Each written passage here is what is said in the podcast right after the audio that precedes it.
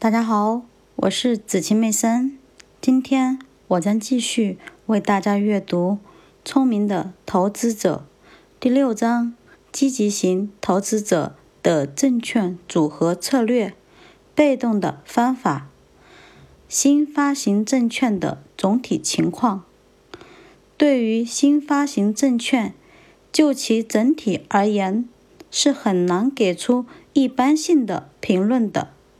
因为各种债券的质地和优点是如此的不同，显然这里我们给出的任何规则都会有例外。我们的建议是，投资者应当对新发行的证券采取审慎的态度。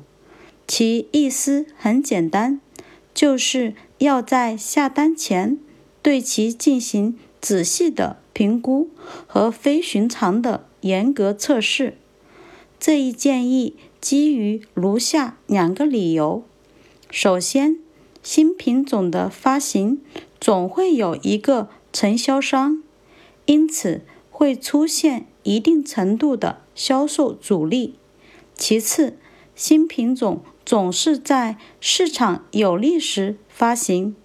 而这种有利是相对于卖方而言的，因此对买家就不那么有利了。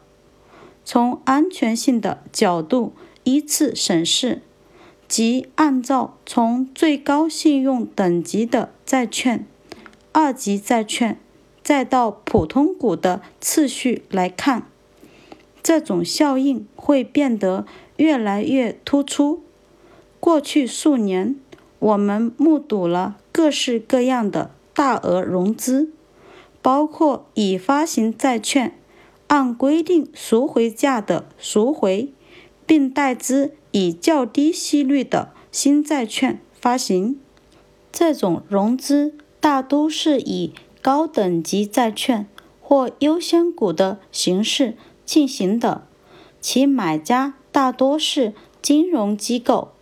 拥有保护自己利益方面的能力，因此这些证券的发行价定得比较谨慎，与当时类似产品的利率相适应。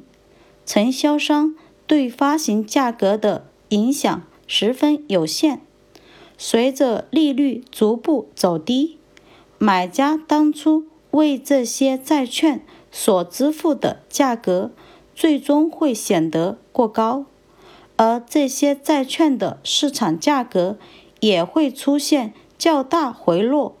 所有在市场环境最有利时新发行的证券，几乎都会呈现出这种趋势。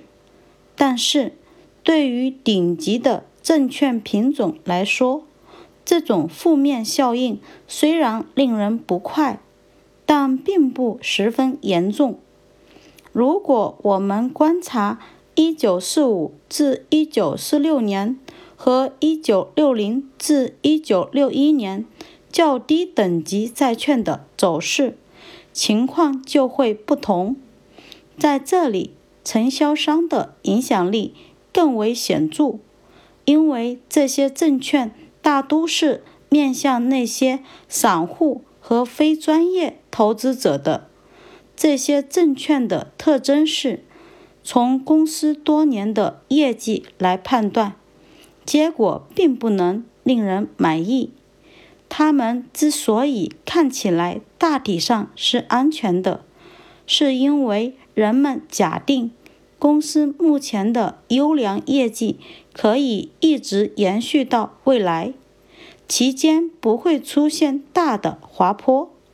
承销这些债券的投资银行会把这种假定视作理所当然，其推销人员也会轻易地说服自己及客户相信这种假设。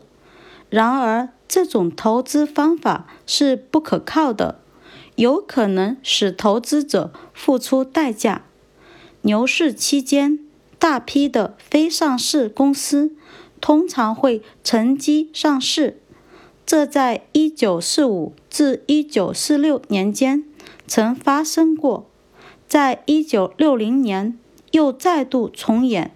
随后，这一过程使新发行的股票过多，达到市场无法承受的地步，最终导致了一九六二年五月的灾难性结局。经过几年的忍耐期，这样的悲喜剧在一九六七至一九六九年间又一幕接一幕的再次上演。